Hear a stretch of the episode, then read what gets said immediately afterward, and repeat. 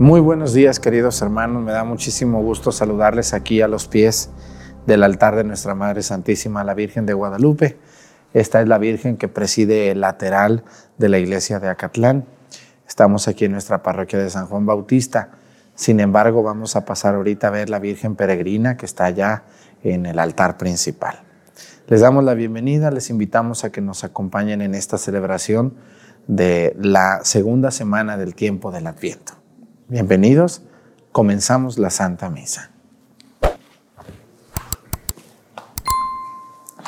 Censario.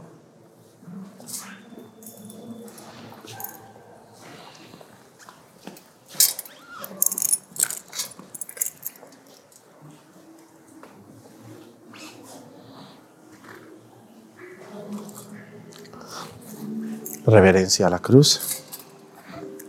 Avanzamos. Allá hacemos genuflexión. Despacio. Nadie lleva prisa. Nadie lleva prisa.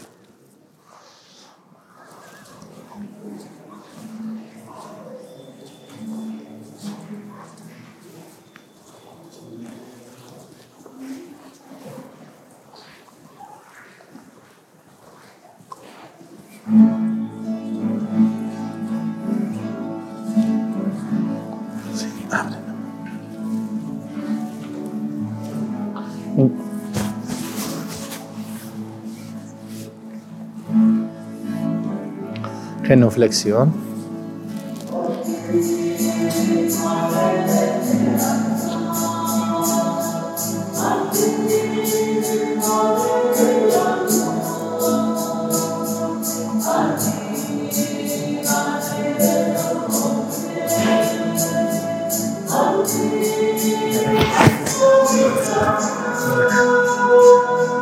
Ponle más flores a la Virgen. Ahora tráete aquellas floreras. Tráete aquellos dos floreros.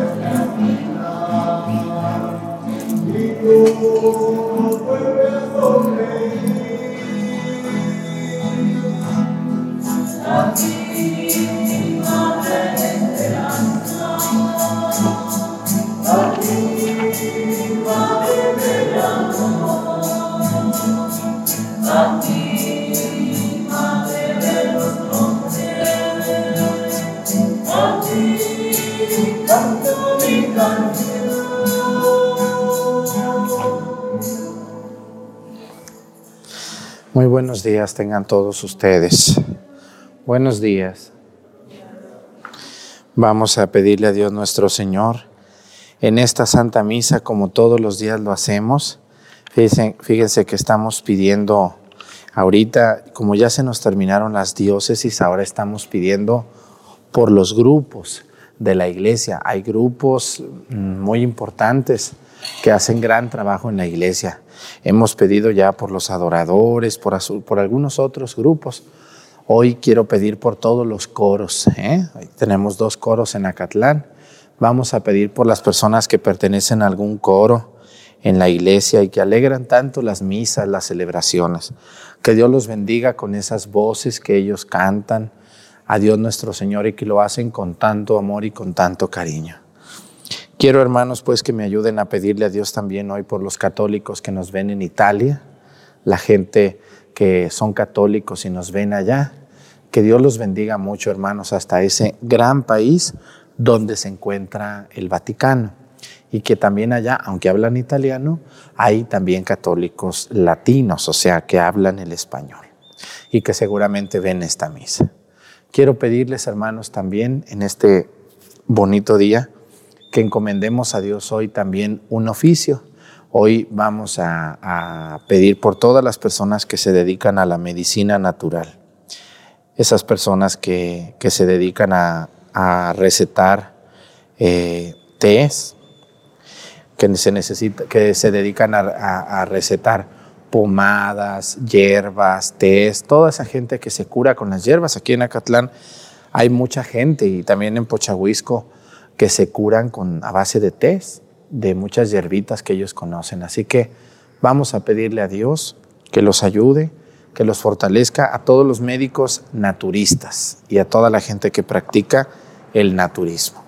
Bueno, y hoy vamos a pedir por otros sacerdotes, estamos pidiendo por muchos sacerdotes que yo he conocido, que son muy buenos hombres.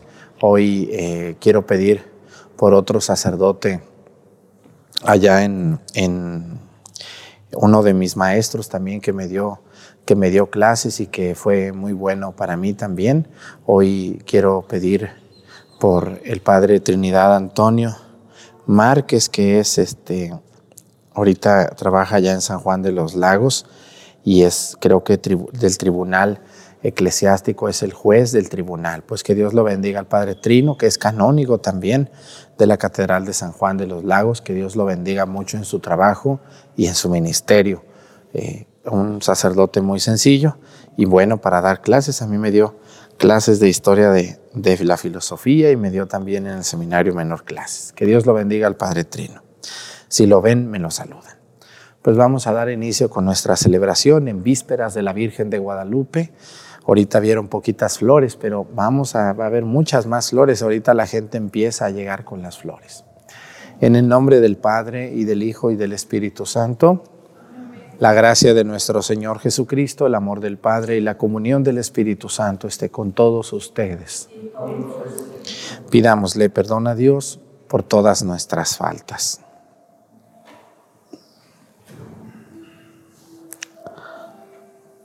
Yo confieso ante Dios Todopoderoso y ante ustedes, hermanos, que he pecado mucho de pensamiento, palabra, obra y omisión. Por mi culpa, por mi culpa, por mi grande culpa. Por eso ruego a Santa María, siempre Virgen, a los ángeles, a los santos y a ustedes, hermanos, que intercedan por mí ante Dios nuestro Señor.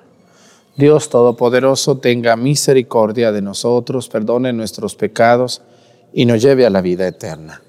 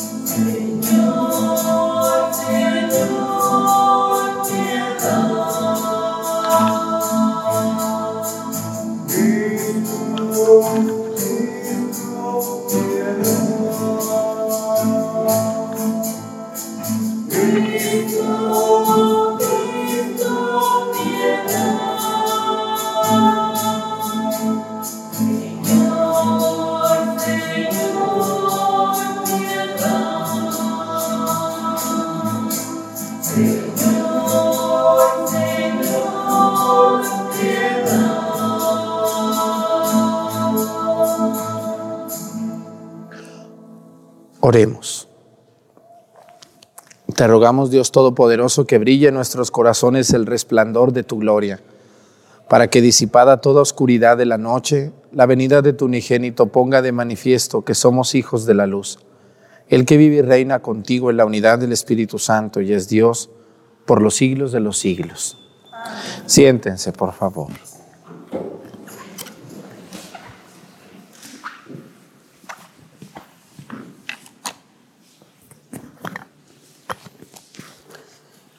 Del libro del eclesiástico. En aquel tiempo surgió Elías, un profeta de fuego. Su palabra quemaba como una llama. Él hizo caer sobre los israelitas el hambre y con celo los diezmó. En el nombre del Señor cerró las compuertas del cielo e hizo que descendiera tres veces fuego de lo alto. Qué glorioso eres, Elías, por tus prodigios. ¿Quién puede jactarse de ser igual a ti? En un torbellino de llamas fuiste arrebatado al cielo, sobre un carro tirado por caballos de fuego. Escrito está de ti que volverás, cargado de amenazas en el tiempo señalado, para aplacar la cólera antes de que estalle, para hacer que el corazón de los padres se vuelva hacia los hijos y congregar a las tribus de Israel. Dichosos los que te vieron y murieron gozando de tu amistad, pero más dichosos los que estén vivos cuando vuelvas. Palabra de Dios.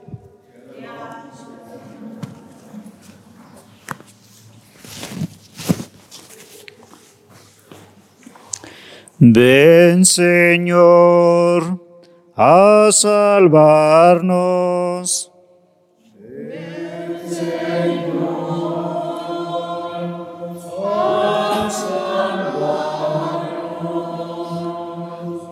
Escúchanos, pastor de Israel, tú que estás rodeado de querubines, manifiéstate, despierta tu poder y ven a salvarnos.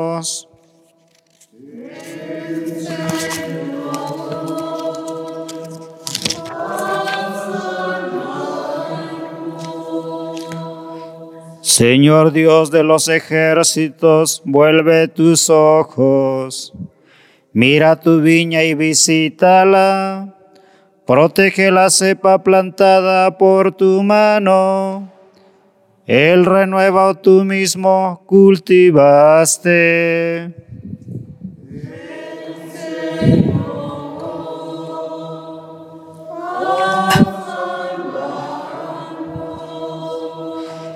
Que tu diestra defienda al que elegiste, al hombre que has fortalecido. Ya no nos alejaremos de ti consérvanos la vida y alabaremos tu poder.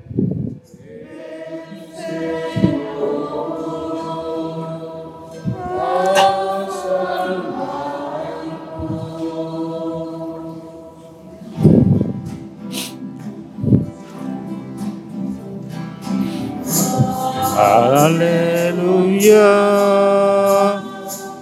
Aleluya. Aleluya.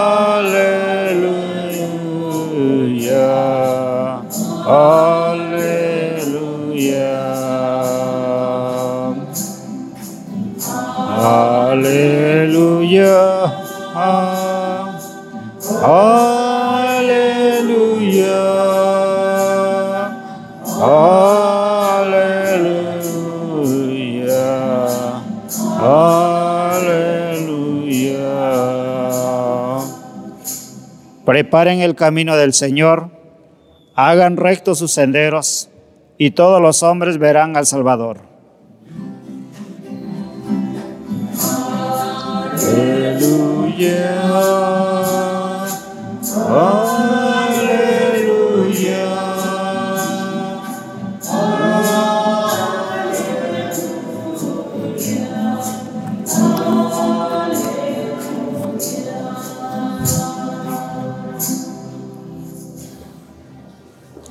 El Señor esté con ustedes. Lectura del Santo Evangelio según San Mateo.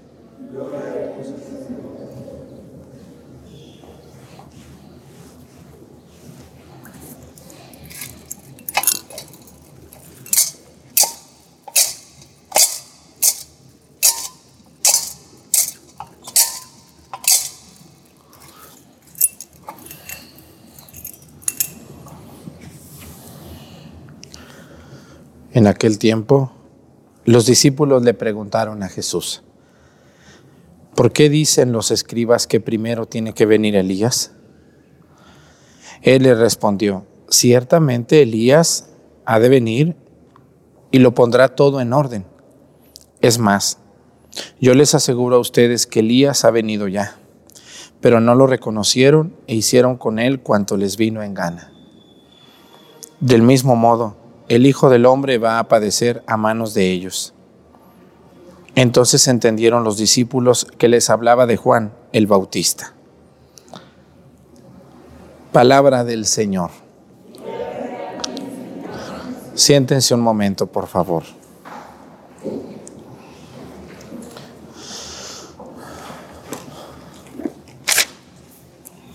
Una de las cosas que, que nos enseña hoy la, hoy la, Escritura es cómo hay una promesa de nuestro Señor Jesucristo, cómo hay, una, cómo hay una enseñanza muy grande de parte de los profetas y de parte de los sumos sacerdotes. Miren, algo que a mí me, me sorprende es que la gente cuando Jesús vino al mundo sí leía la Escritura. De hecho, hoy Jesús tiene una plática con los escribas y los fariseos los escribas, los fariseos y los sumos sacerdotes leían la escritura, que en ese tiempo era el Antiguo Testamento, llamada la ley o la Torah. Era lo que leía la gente. No había Nuevo Testamento. Entonces, todos los escribas y los fariseos eran expertos en esto, o sea, se dedicaban a la lectura de la escritura. ¿Con qué intención? Bueno, pues con intención de guiar al pueblo, de ayudarle, pero también la leían de manera muy convenenciera. De esa manera ellos sabían cobrar, por ejemplo, sabían manipular incluso algunas partes de la Sagrada Escritura para que la gente les diera dinero o les ofreciera o les pagara o lo que fuera. Bueno, hoy dice como que los discípulos escucharon a los, a los, a los sacerdotes y dicen, en aquel tiempo los discípulos le preguntaron a Jesús, ¿por qué dicen los escribas que primero tiene que venir Elías? Entonces, hay una pregunta a Jesús. Jesús no desacredita esta pregunta, no dice, ¿quién les dijo eso? No, eso no está. No, claro, si ustedes van al Antiguo Testamento, aunque el Antiguo Testamento habla de Jesús, sobre todo el profeta Isaías, también el profeta Elías dice que antes de que venga el Salvador, tiene que venir Elías. Y entonces Jesús no desacredita esto, dice, ciertamente Elías ha de venir y lo pondrá todo en orden. Es más, yo les aseguro que Elías ya vino. Una de las figuras más bonitas del tiempo del Adviento es nuestro santo patrono, San Juan Bautista. De hecho, Jesús va a argumentar que Elías es Juan el Bautista. Y Juan el Bautista ha venido ya, dice Jesús, ya vino antes de mí, vino y puso orden y bautizó, pero ustedes no le creyeron. Hoy quiero fijarme mucho en las personas que se creen muy perfectas, porque leen la Sagrada Escritura. Miren, la palabra de Dios se hizo para, para varias cosas, no solamente para leerla. Yo tuve un familiar, déjenles platico, que presumía que él leyó la escritura tres veces, pero era un sinvergüenza. ¿Cómo ven ustedes? ¿De qué le sirvió leer la escritura? Cuando yo le decía, mire, vamos a la iglesia, mire, no, yo para qué voy, yo ya leí la Biblia tres veces, me decía. Bueno, le digo, pues qué bueno que ya la leyó. Y un día se enojó porque le dije, pues es que no se le nota a usted. Nomás se ve que la leyó, pero nomás la leyó.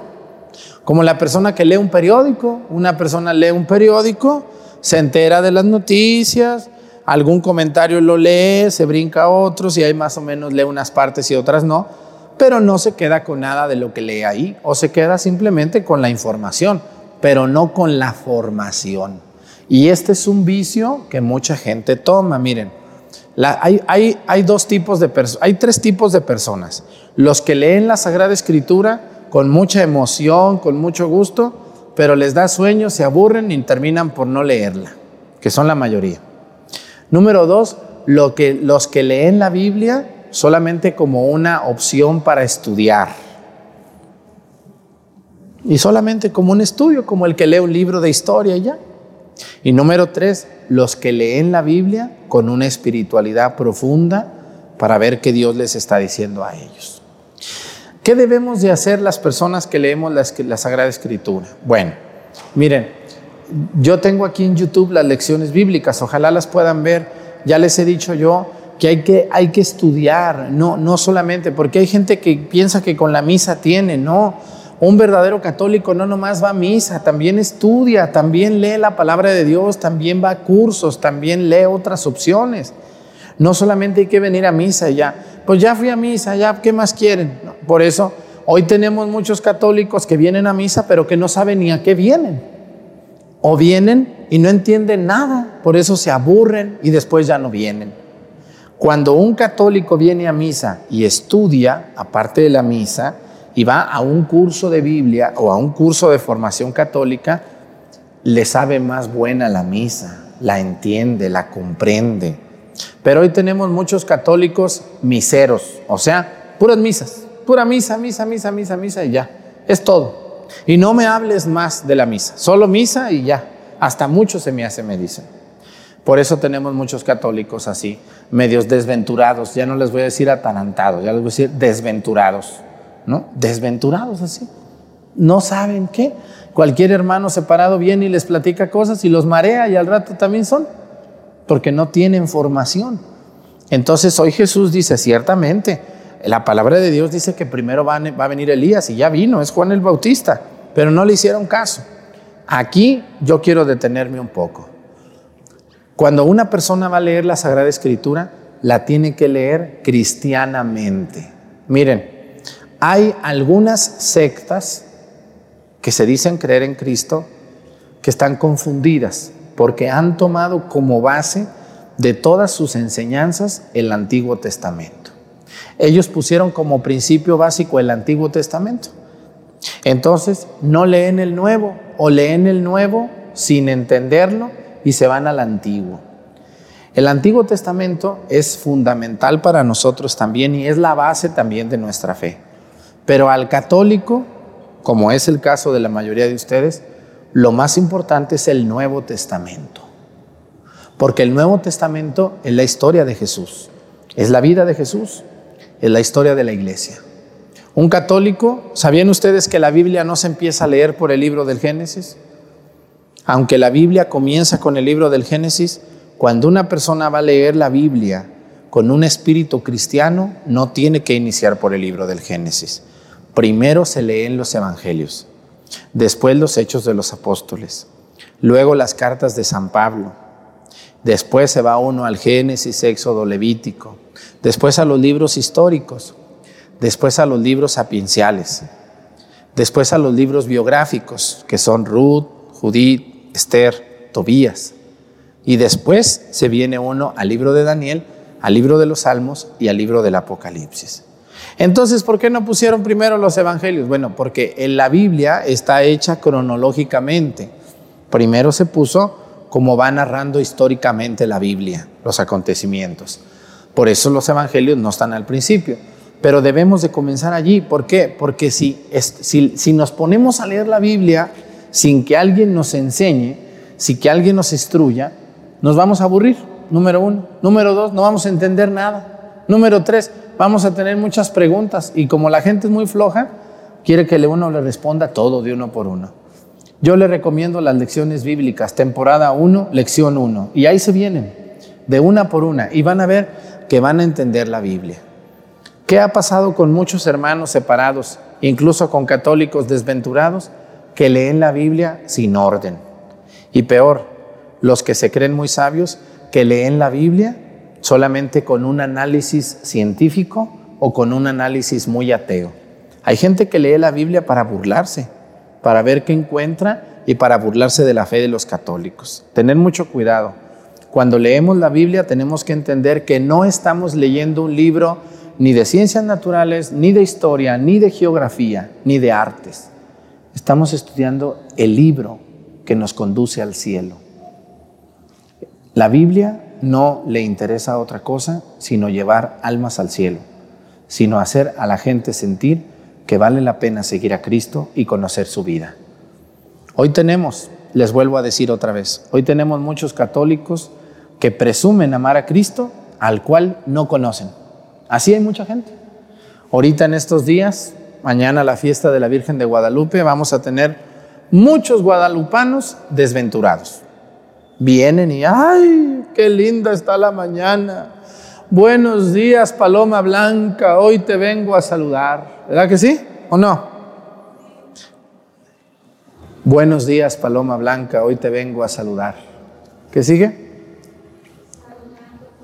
Saludando tu belleza en tu reino celestial. Nomás hoy vengo, señora mía, porque mañana ya tengo mucho que hacer, trabajo, dinero, no tengo más tiempo. Ni sé quién es la Virgen de Guadalupe, ni cuándo se apareció, ni por qué se apareció, ni el mensaje.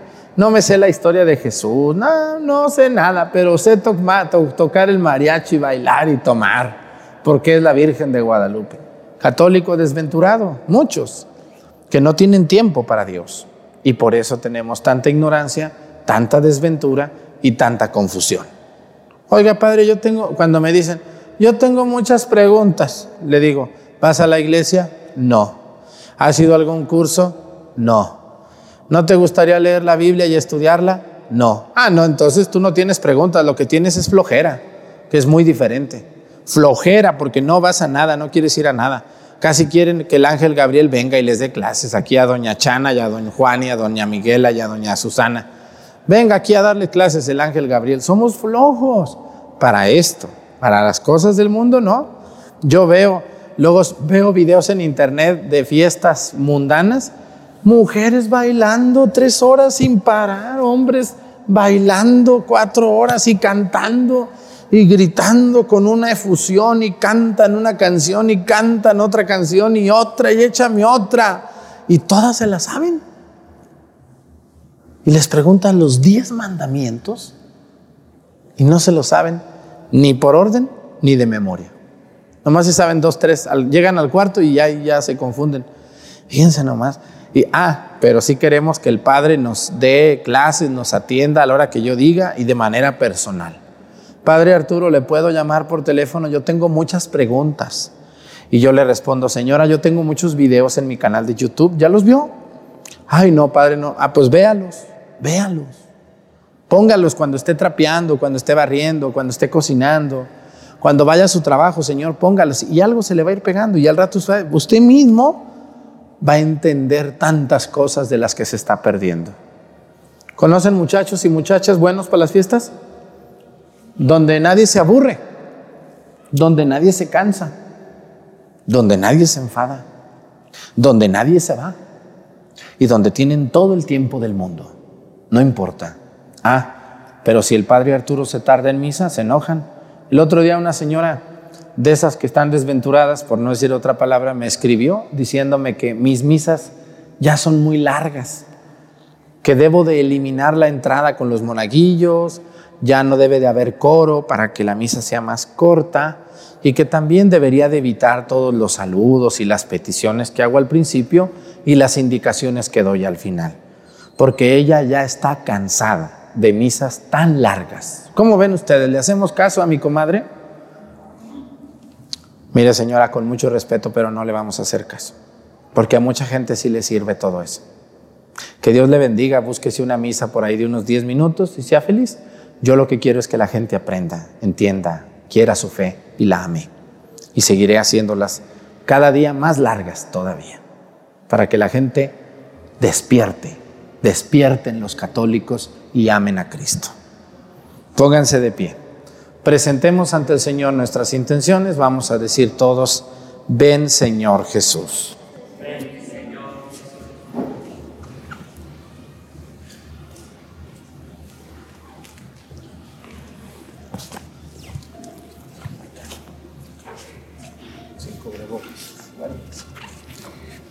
para, el, para que el Señor, que quiso que la santidad de la Iglesia se prefigurara y culminara en la perfección de María, conceda a los cristianos de México y a sus patrones ser vivo reflejo de aquella santidad que se resplandece en la Santa Madre de Dios. Roguemos al Señor. Señor para que nuestra nación, que hoy venera con solemnidad a María Virgen bajo la vocación de Guadalupe, alcance una paz verdadera y establezcan y vea alejada de sus ciudadanos las injusticias y los egoísmos mundos. Roguemos al Señor para, para que el ejemplo de fortaleza de María, que sufrió crueles dolores al pie de la cruz, sea consuelo para las que sufren y esperanza para que quienes se sienten decaídos, roguemos al Señor. Para que los cristianos de México, que hoy celebramos la fiesta de Nuestra Señora Guadalupe, Demos a los ciudadanos de nuestra nación un claro testimonio de fe cristiana y una, una colaboración eficaz a la prosperidad de nuestro pueblo. Roguemos al Señor.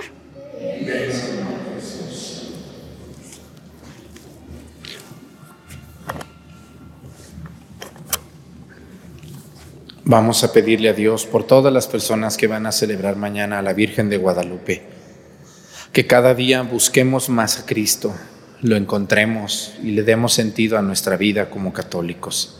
Que Dios bendiga a nuestra nación mexicana atormentada por la delincuencia, por la corrupción, por la desigualdad, por la división. Por Jesucristo nuestro Señor. Siéntense, por favor.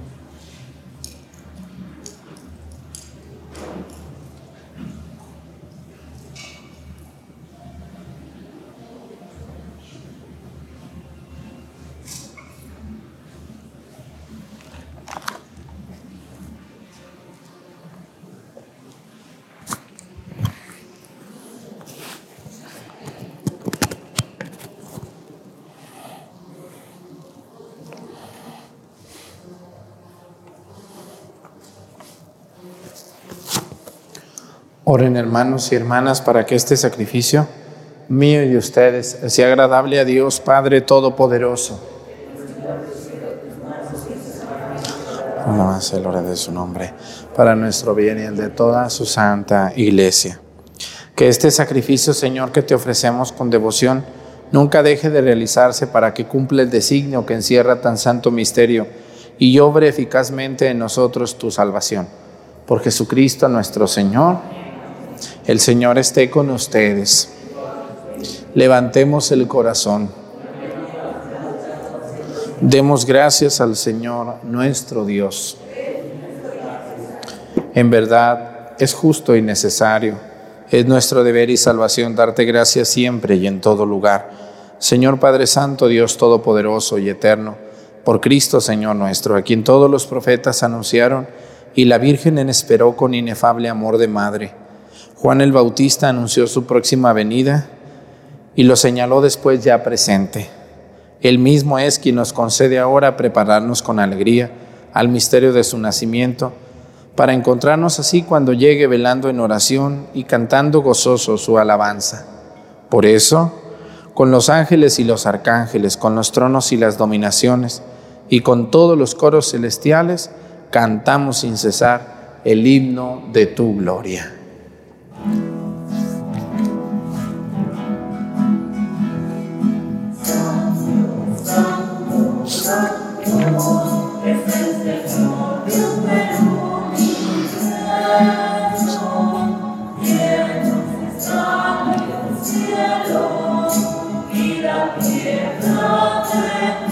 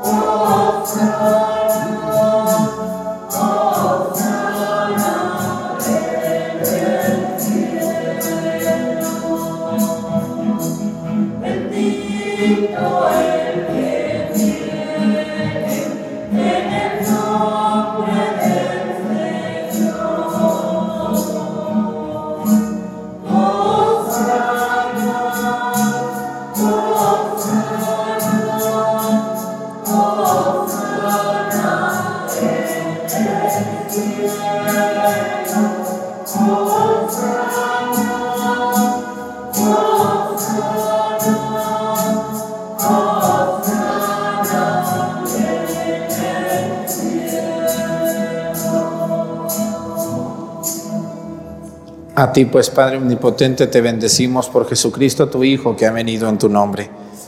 Él es la palabra de salvación para los hombres, la mano que tiendes a los pecadores, el camino que nos conduce a tu paz.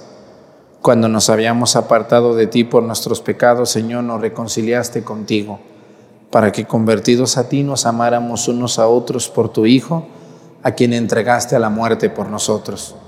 Y ahora, Celebrando la reconciliación que Cristo nos trajo, te suplicamos por la efusión de tu Espíritu Santo para que santifiques estos dones, para que se conviertan en el cuerpo y la sangre de tu Hijo que nos mandó celebrar estos misterios.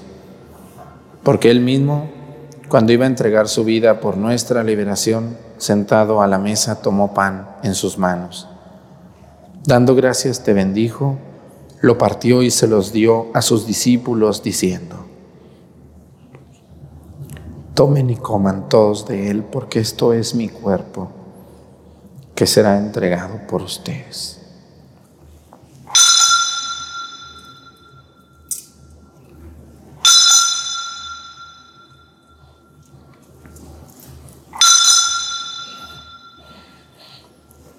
Del mismo modo, aquella noche tomó en sus manos el cáliz de la bendición y proclamando tu misericordia se los dio a sus discípulos, diciendo, Tomen y beban todos de él, porque este es el cáliz de mi sangre, sangre de la alianza nueva y eterna, que será derramada por ustedes y por muchos para el perdón de los pecados.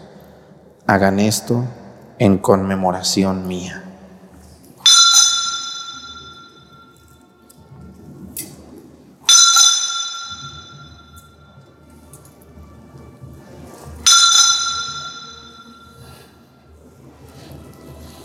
Este es el sacramento de nuestra fe.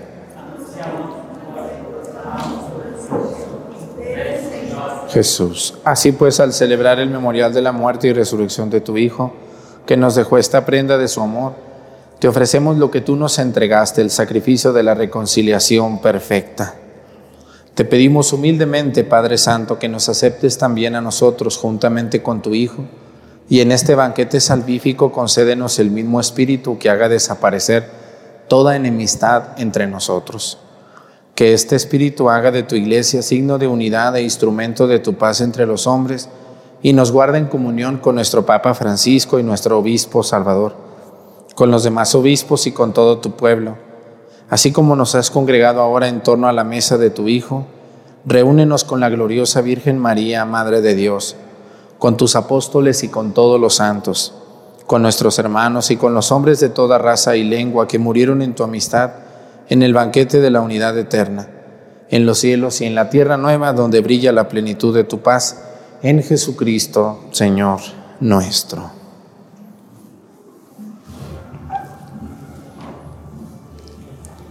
Por Cristo, con Él y en Él, a ti Dios Padre Omnipotente, en la unidad del Espíritu Santo, todo honor y toda gloria por los siglos de los siglos.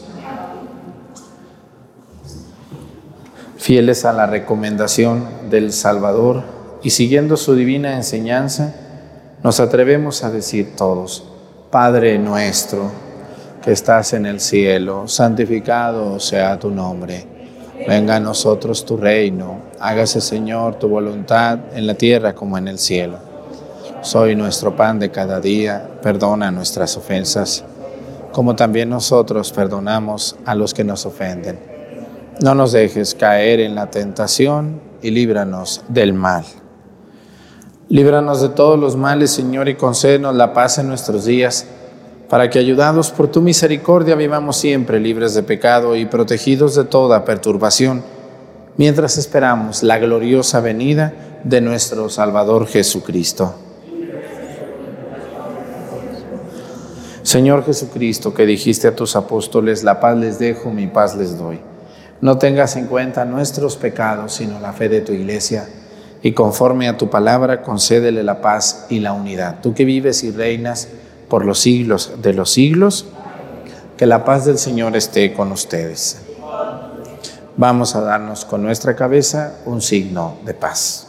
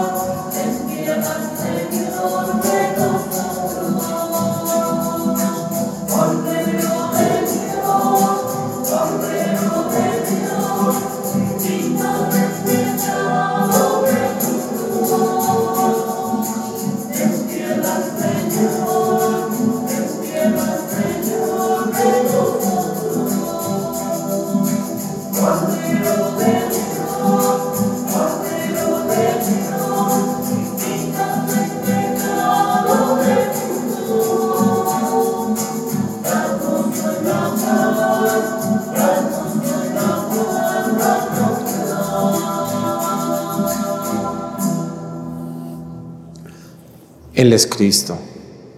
Es el Cordero de Dios que quita los pecados del mundo, dichosos los invitados a la cena del Señor. Una palabra tuya bastará para sanarme.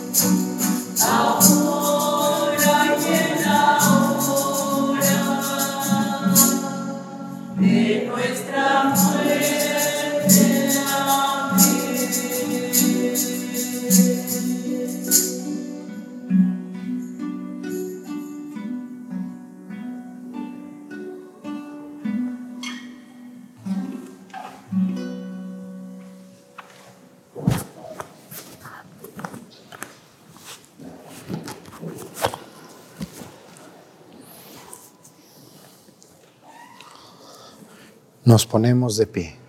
Oremos. Imploramos, Señor, tu misericordia para que estos divinos auxilios nos preparen, purificados de nuestros pecados, para celebrar las fiestas venideras. Por Jesucristo nuestro Señor. Pues muchas gracias a todos los que me ayudan para este ministerio y también muchas gracias a la gente que ve las misas todos los días con mucha devoción y que nos echan muchas porras para seguir adelante. A veces es cansado este trabajo de todos los días, sin falta, hacer la misa para ustedes de la mejor calidad. Gracias por darle me gusta, por suscribirse al canal, por hacernos sentir que vale la pena lo que estamos haciendo. Vamos a darles la bendición.